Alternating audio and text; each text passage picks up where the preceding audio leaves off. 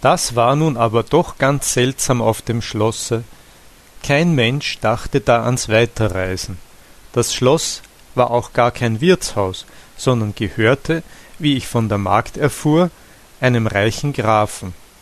Wenn ich mich dann manchmal bei der Alten erkundigte, wie der Graf heiße, wo er wohne, da schmunzelten sie immer bloß wie den ersten Abend, da ich auf das Schloss kam, und kniff und winkte mir so pfiffig mit den Augen zu, als wenn sie nicht recht bei Sinne wäre.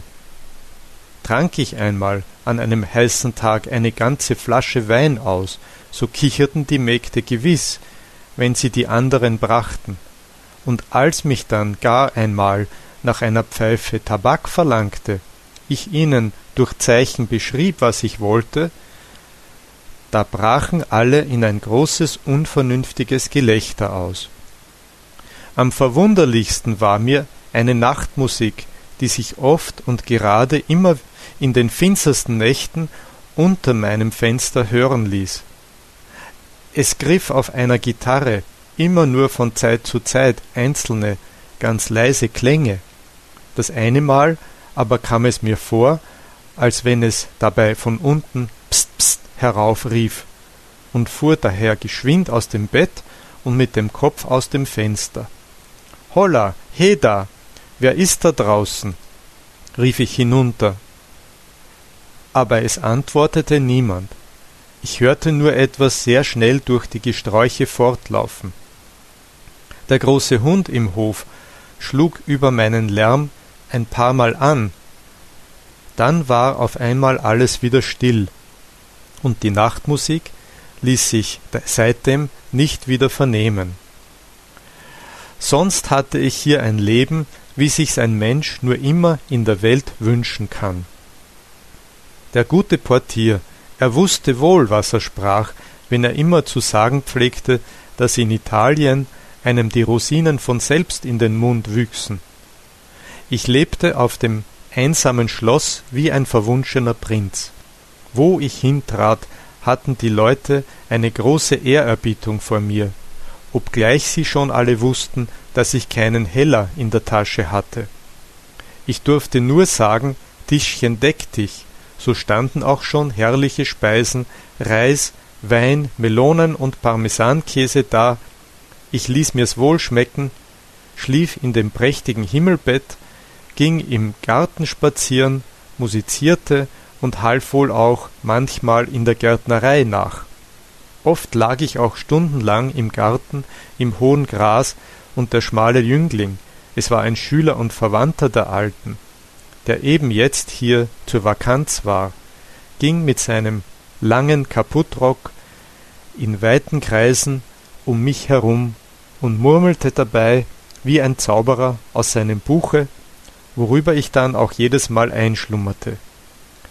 So verging ein Tag nach dem andern, bis ich am Ende anfing, von dem guten Essen und Trinken ganz melancholisch zu werden. Die Glieder gingen mir von dem ewigen Nichtstun ordentlich aus allen Gelenken, und es war mir, als würde ich vor Faulheit noch ganz auseinanderfallen. In dieser Zeit saß ich einmal an einem schwülen Nachmittag im Wipfel eines hohen Baums, der am Abhang stand, und wiegte mich auf den Ästen langsam über dem stillen, tiefen Tal. Die Bienen summten zwischen den Blättern um mich herum, sonst war alles wie ausgestorben. Kein Mensch war zwischen den Bergen zu sehen.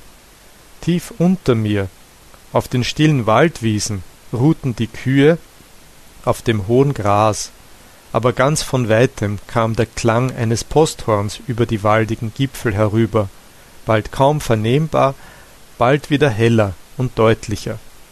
Mir fiel dabei auf einmal ein altes Lied recht aufs Herz, das ich noch zu Hause auf meines Vaters Mühle von einem wandernden Handwerksburschen gelernt hatte, und ich sang Wer in die Fremde will wandern, der muss mit der Liebsten gehen, es jubeln und lassen die andern den Fremden alleine stehen. Was wisset ihr, dunkle Wipfel, von der alten schönen Zeit? Ach, die Heimat hinter den Gipfeln, wie liegt sie von hier so weit? Am liebsten betracht ich die Sterne, die schienen, wenn ich ging zu ihr. Die Nachtigall hör ich so gerne, sie sang vor der liebsten Tür. Der Morgen, das ist meine Freude, da steig ich in stiller Stund auf den höchsten Berg in die Weite. Grüß dich, Deutschland, aus Herzensgrund. Es war, als wenn mich das Posthorn bei meinem Lied aus der Ferne begleiten wollte. Es kam, während ich sang, zwischen den Bergen immer näher und näher, bis ich es endlich gar oben auf dem Schlosshof schalen hörte. Ich sprang rasch vom Baum herunter. Da kam mir auch schon die Alte mit einem geöffneten Paket aus dem Schloss entgegen.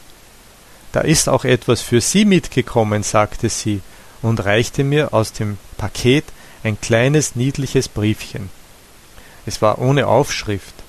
Ich brach es schnell auf, aber da wurde ich auch auf einmal im ganzen Gesicht so rot wie eine Päonie, und das Herz schlug mir so heftig, dass es die Alte merkte, denn das Briefchen war von meiner schönen Frau, von der ich manches Zettelchen bei dem Herrn Amtmann gesehen hatte.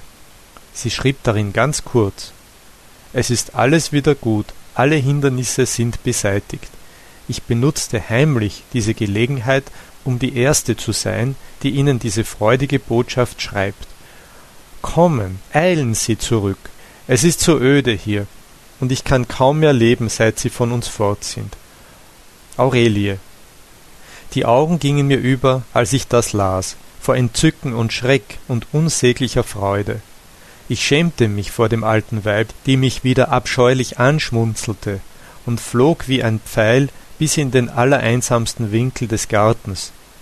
Dort warf ich mich unter den Haselnußsträuchern ins Gras hin und las das Briefchen noch einmal, sagte die Worte auswendig für mich hin und las dann wieder und immer wieder, und die Sonnenstrahlen tanzten zwischen den Blättern hindurch über den Buchstaben, dass sie sich wie goldene und hellgrüne und rote Blüten vor meinen Augen ineinander schlangen. Ist sie am Ende gar nicht verheiratet gewesen, dachte ich, war der fremde Offizier damals vielleicht ihr Herr Bruder? Oder ist er nun tot? Oder bin ich toll? Oder das ist alles einerlei, rief ich endlich und sprang auf. Nun ist's ja klar, sie liebt mich ja, sie liebt mich. Als ich aus dem Gesträuch wieder hervorkroch, neigte sich die Sonne zum Untergang. Der Himmel war rot, die Vögel sangen lustig in allen Wäldern, die Täler waren voller Schimmer, aber in meinem Herzen war es noch viel tausendmal schöner und fröhlicher. Ich rief in das Schloss hinein, dass sie mir heut das Abendessen in den Garten herausbringen sollten. Die alte Frau, der alte grämliche Mann, die Mägde, sie mussten alle mit heraus und sich mit mir unter dem Baum an den gedeckten Tisch setzen. Ich zog meine Geige hervor und spielte und aß und trank dazwischen. Da wurden sie alle lustig. Der alte Mann strich seine grämlichen Falten aus dem Gesicht, und stieß ein Glas nach dem andern aus. Die Alte plauderte in einem fort. Gott weiß was. Die Mägde fingen an, auf dem Rasen miteinander zu tanzen. Zuletzt kam auch noch der blasse Student neugierig hervor, warf einige verächtliche Blicke auf das Spektakel und wollte ganz vornehm wieder weitergehen.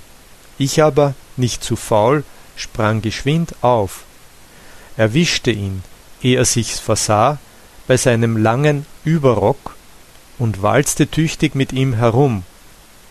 Er strengte sich nun an, recht zierlich und neumodisch zu tanzen und füßelte so emsig und künstlich, dass ihm der Schweiß vom Gesicht herunterfloß und die langen Rockschöße wie ein Rad um uns herumflogen.